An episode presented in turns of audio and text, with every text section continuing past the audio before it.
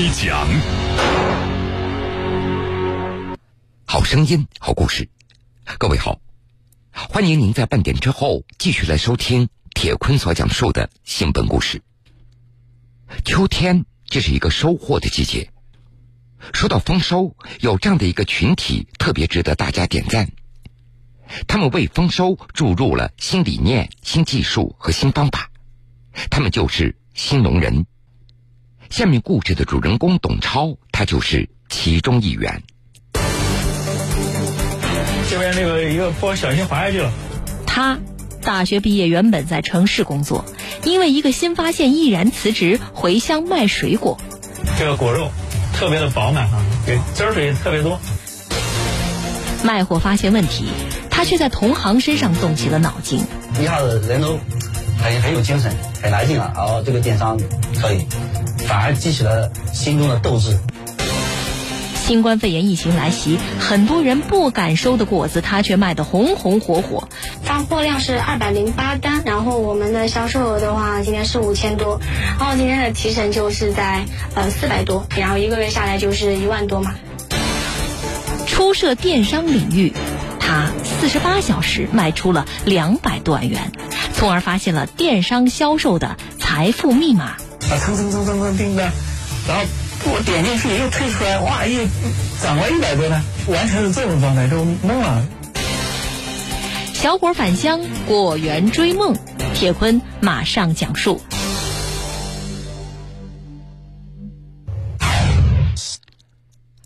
八月中旬，这是四川省雅安市蒲江县红星猕猴桃大量上市的季节。今年受新冠肺炎疫情影响，果园价从八块一斤降到两块多一斤。不过，即使这样，仍然有一些种植户的猕猴桃没有卖出去，这不免让大家既着急又担心。心里恐慌嘛，哎，心里都有压力嘛，都都都都都感觉到这个没有过来，自己本人又吃不了，有那么多怎么吃得了呢？那个又加上每年的投入，都都一年的心血都放在这个上面了，都忘了这里的收入嘛，着急啊！哎呀，一年的辛苦，哎呦，没得人买，咋不咋不着急？像我们这样都有很多老板来看，点个就不多。很多经销商不敢收，所以导致猕猴桃滞销了。就在种植户感觉到着急又无奈的时候，一个人的到来让大家看到了希望。这个人就是董超。这地上滑的要慢点啊，这边小心点，这边那个一个坡小心滑下去了。董超他几乎每天都穿梭在果园里，大量收购种植户的猕猴桃。它是一个红心的品种，它的心是红的。然后呢，它的那个红心呢是呈这种放射状，就有点像太阳的光芒，所以说我们就把它取名叫红杨。它是一种后熟类的水果，它跟柿子一样，需要放几天，它里面的酸可以转成糖。本身这个品种就是纯甜无酸的。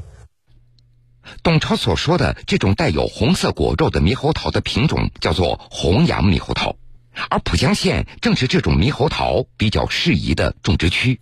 这个果肉特别的饱满啊，也汁儿水也特别多。哎呦，汁儿都溅出来了。嗯，特别甜。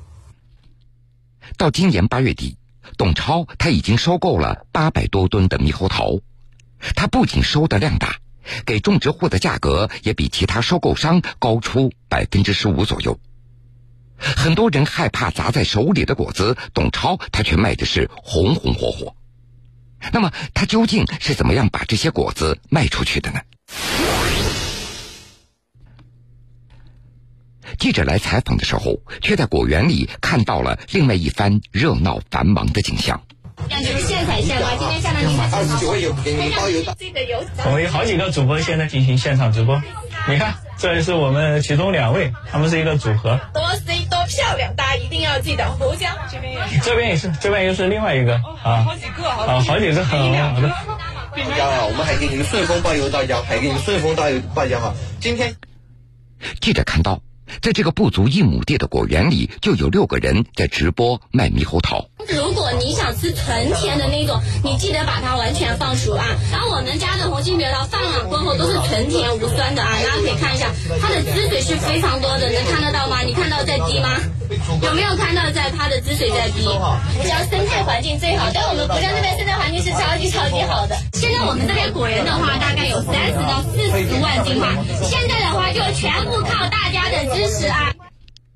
仅仅两个小时，就刚才那个女主播，她就卖出去了一千多斤的猕猴桃，而这一切都是董超牵头举办的。董超他是一位八五后，不过却执掌着一个年销售额九千多万元的企业，他一年就可以卖出两万多斤的水果，无论是线上还是线下，他都做的是风生水起，也令很多同行那是佩服不已。佩服他的还是比较比较多的，嗯，呃，还年轻嘛，现在年轻企业家来说，有他这种干劲啊，有他这种这种思维的，必定还是比较少数的。就说思想啊、思维这些都比较超前。这么漂亮的果子别弄坏了哈。其实，在五年前，董超他还是水果行业当中名不见经传的一个小人物。就是因为他做了一件都让他自己感觉到惊讶的事情，从而他才发现了电商销售的财富密码。四年的时间，他的年销售额就从二零一五年的八百多万元提升到二零一九年的九千多万元。那么，董超发现的是什么样的财富密码呢？董超他出生在四川省蒲江县金家村。二零零五年，他考上了山东曲阜师范大学。毕业之后，他在山东烟台的一家大型连锁超市工作。仅仅五年的时间里，他就从一个实习生做到了人力资源部的经理。在一次看到销售报表的时候，报表当中的数字让他感觉到非常惊讶。我们的报表显示呢，我们浦江的产品每年的这个增速非常好。然后价格我一看，怎么这么贵？因为我知道家里并没有这么贵啊。猕猴桃更夸张，猕猴桃我们产地的价格，我记得当时在六块钱一斤，然后呃，我们超市的卖价是四块八毛钱一个，是二十块钱一斤，基本要翻三倍。董超在销售报表里发现，这家乡的猕猴桃和柑橘类的水果销量非常大。但是价格却高得离谱。在仔细了解以后，他发现这巨大的差价并不是被超市给赚走了，而是中间环节太多了。二零一五年，董超辞职，带着积攒的三十多万元回家乡收购猕猴桃创业。为了收到好品质的猕猴桃，他给种植户的价格每斤要比其他收购商高出百分之十五左右。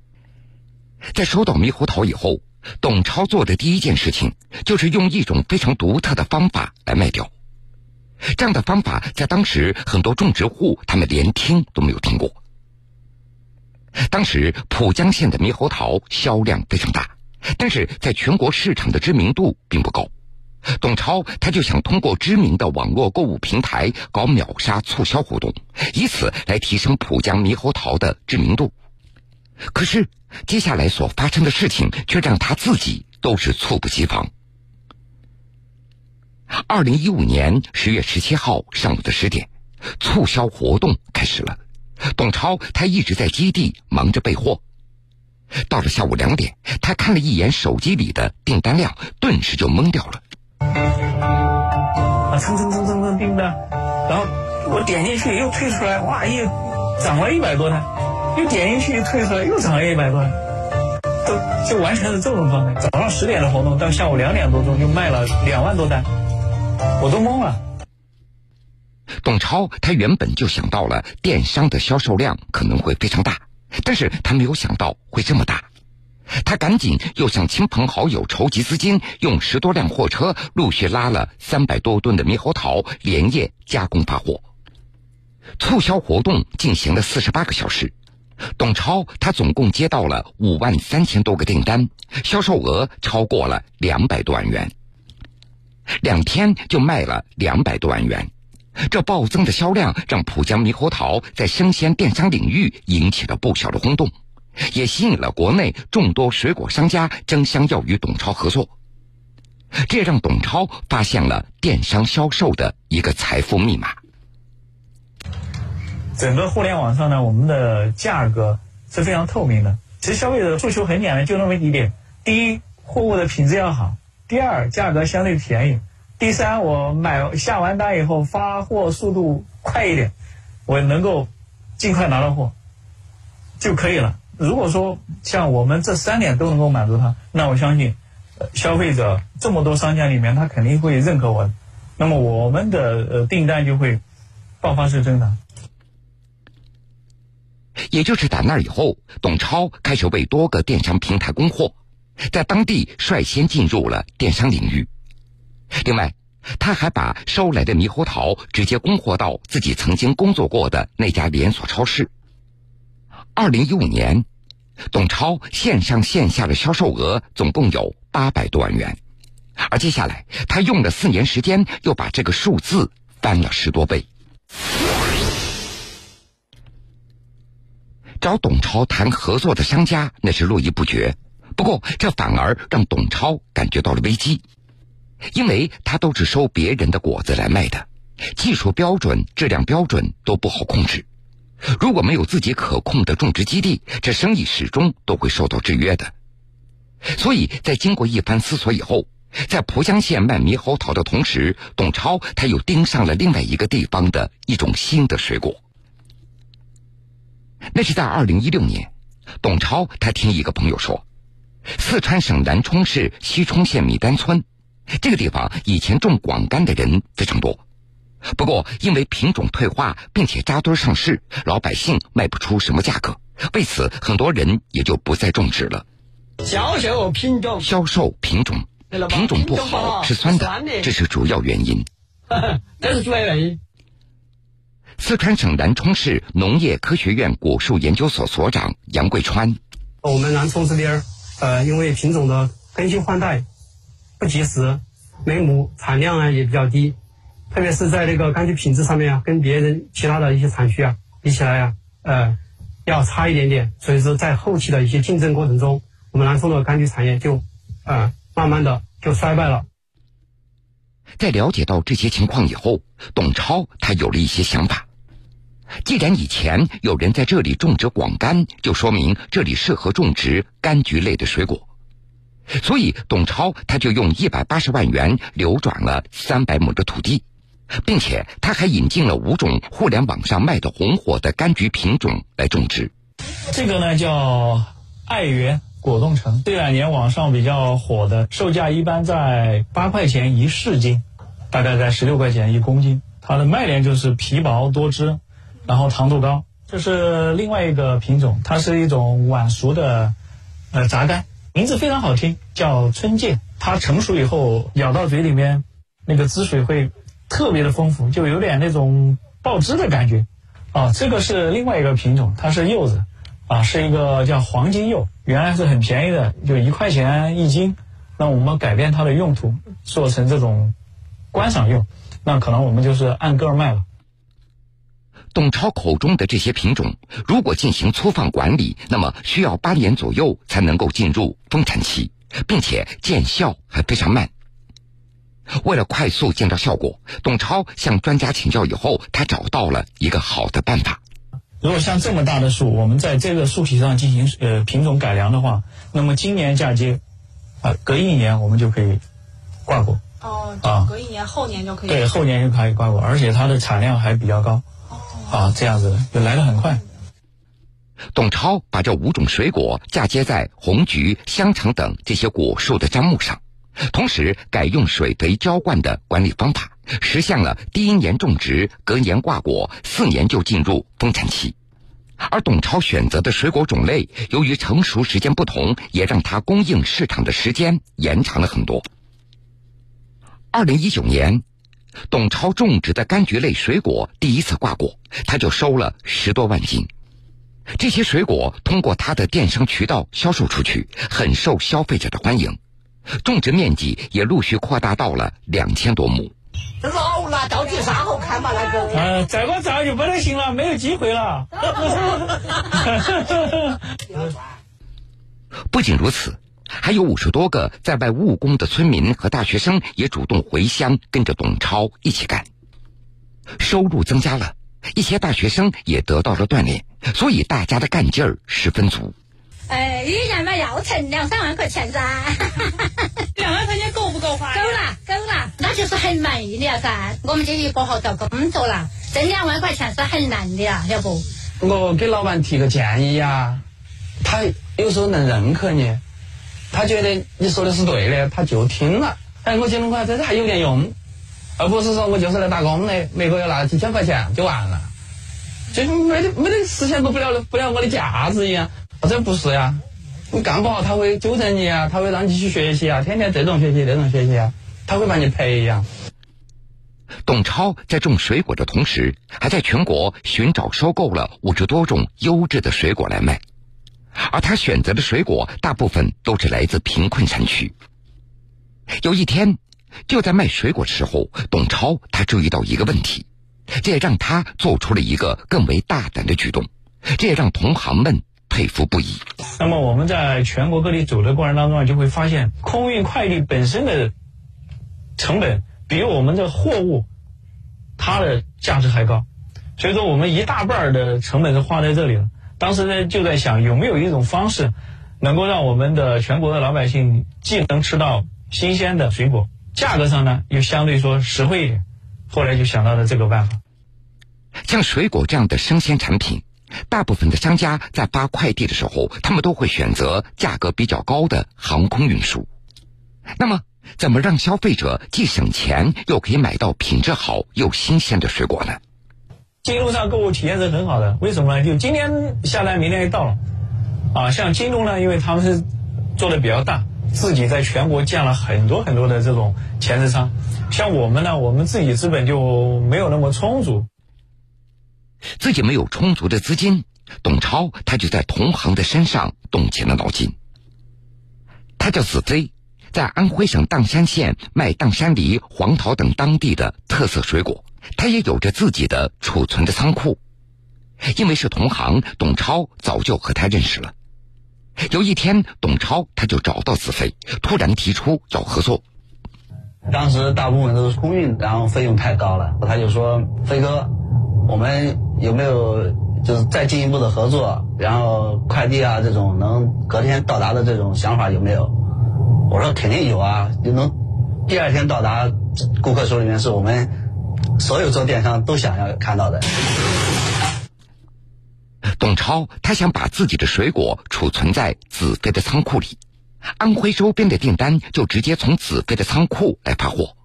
董超要付给子飞储存、运输等成本费，而子飞也可以把自己的水果储存在董超的仓库里。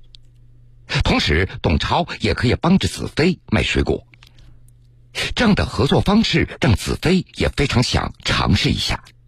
我自己卖只能卖一到两万单，我跟他合作了之后，第一年他就帮我卖掉了十三万单一个月，卖的太多了，这就一下子人都很很有精神，很来劲了。哦，这个电商可以，这个呃董超呃他很厉害，反而激起了心中的斗志，就越想就是说往后看怎么大量的和大力的合作嘛。我们抱团起来以后，我们除了在协同商相互使用之外，我们还可以在其他的地方，我们节约一些成本，提高我们利润。比如刚才我们提到的统一采购，那原来我们分散四个人去采购呢，我们采购的体量就比较分散。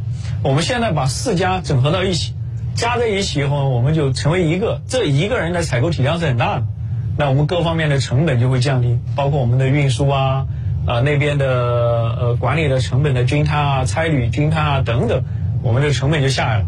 要所以说，大家还是利大于弊。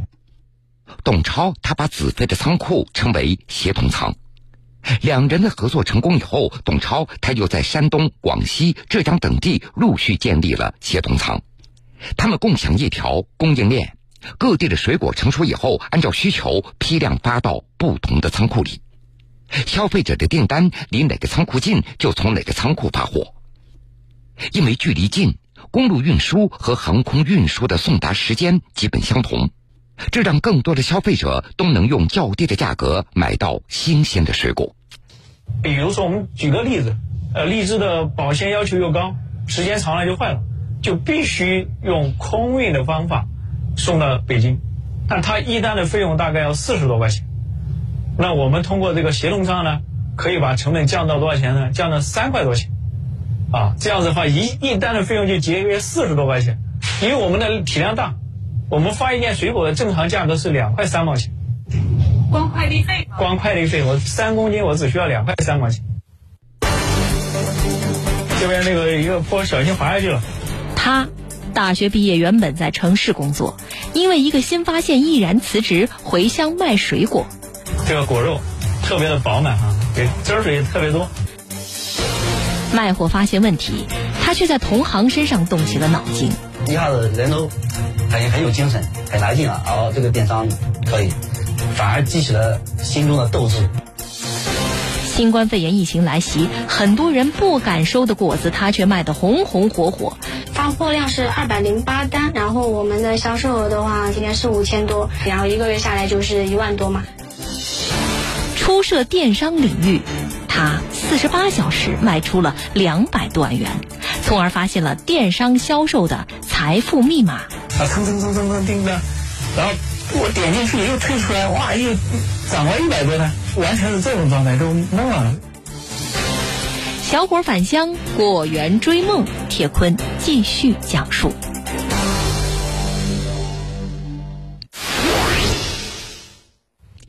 二零一九年，董超的年销售额达到了九千多万元，比二零一五年翻了十多倍。今年年初，受到新冠肺炎疫情的影响，很多公司都在压缩成本、减少开支。可是，董超他反而投入两百多万元，在蒲江县电子商务孵化园租下三千多平方米的房子。原来，董超发现。随着直播带货的兴起，很多商家也都纷纷试水。可是，无论是商家还是网络主播，双方的发展也都遇到了一些阻碍。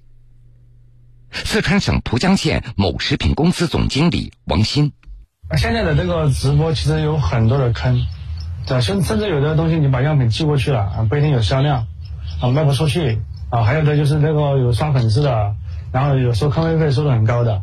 还有有的有的收优兄弟也收的很高，然后还要压你价格，各方面要投几万块钱，可能还卖不了几万块钱，可能卖几千块钱，差不多价格比，基本上就没什么产出。网络主播何庆红，比如说今天你帮他卖了，嗯，可能你想，哎，这个商品还是挺好的，可能想继续再帮他卖，但是他可能第二天就不跟你合作了，所以说就会造成这样的一个麻烦。影响最大的肯定就是收入嘛，对吧？这收入就很不稳定了。然后可能就是昨天你销售多卖了，可能就说能够挣一点，但是明天你就没有了，所以说明天就没有没有收入了。商家费时费力没有成效，网络主播也没有固定的产品资源，所以收入也就不稳定。而他们双方所没有的资源，恰恰董超他都有。正好呢，这个又是我们比较擅长的，因为我们一直做电商领域比较多了哈。呃，像主播我们认识很多，然后厂家这边呢，我们浦江生产型企业有四十多家，然后再加上我们的大的种植户，那更多了。原来传统电商的这些团队呢，他们在直播电商领域呢也是有用的，而且用处非常大。就这样，董超在蒲江县率先搭建了直播共享基地。可以用竹子的石榴，你面包看的话是进行剔透。这位网络女主播正在通过直播卖石榴。董超他总共招募了七位网络主播，有的主播的粉丝量已经达到了一百多万。主播们做直播的地点可以在直播间，也可以在商家的生产基地。这个是我直播过后今天的一个后台的一个数据，然后发货量是二百零八单，然后我们的销售额的话今天是五千多，然后今天的提成就是在呃四百多，然后四百多的话今天的这个数据是在我每个月稳定的情况下，所以说每天四百多稳定，然后一个月下来就是一万多嘛，再加上我们大概有一个三千块钱的一个保底，所以说一个月的收入的话稳定收入大概在一万五左右。呃在报单的话，可能一天的收入的话五千块钱左右吧。嗯，对，五千块钱左右。就光一天吗？对，就光那一天。今年，董超的柑橘类水果将迎来大丰收。除了水果，董超还开始帮助贫困山区销售其他的农产品。他说：“回乡创业，让自己的才华得以施展，农村也成为他实现人生理想的大舞台。”四川省西充县仁和镇党委书记张杰：“他们来了，说老百姓也愿意回来了，说大家就自发的有开发荒地的这种热情，同时我们种出来的柑橘也有了更好的市场。他们整个园区涉及到五个村，大概有四百多户贫困户。”对贫困户的脱贫增收起到了很大的推动作用。好了，各位，非常感谢您收听的这个时间段铁坤所讲述的新闻故事。幸福在哪里？